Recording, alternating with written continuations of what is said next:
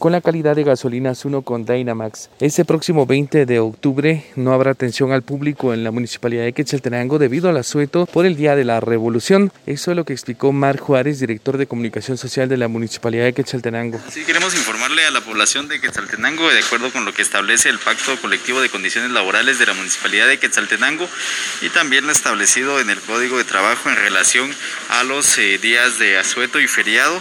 En la municipalidad de Quetzaltenango corresponderá el asueto del 20 eh, de octubre, el día de la Revolución de 1944. En relación a esta fecha, pues les comunicamos que las instalaciones de la municipalidad, como de sus empresas y oficinas, permanecerán cerradas durante este miércoles 20, retomando actividades el jueves 21 en el horario ya establecido de 8 a 12 y de 14 a 18 horas.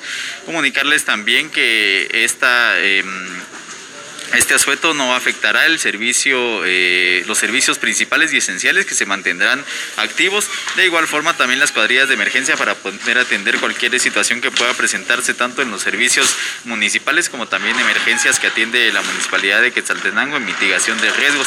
Em, en este sentido, pues comunicarles esto para que em, eviten apersonarse a las oficinas a realizar trámites durante este miércoles por el asueto mismo. De esta forma se dio a conocer por parte de la municipalidad de Quetzaltenango que los servicios, en este caso recolección de desechos sólidos. El tren de acción municipal estará funcionando en horario habitual, como corresponde para los días miércoles.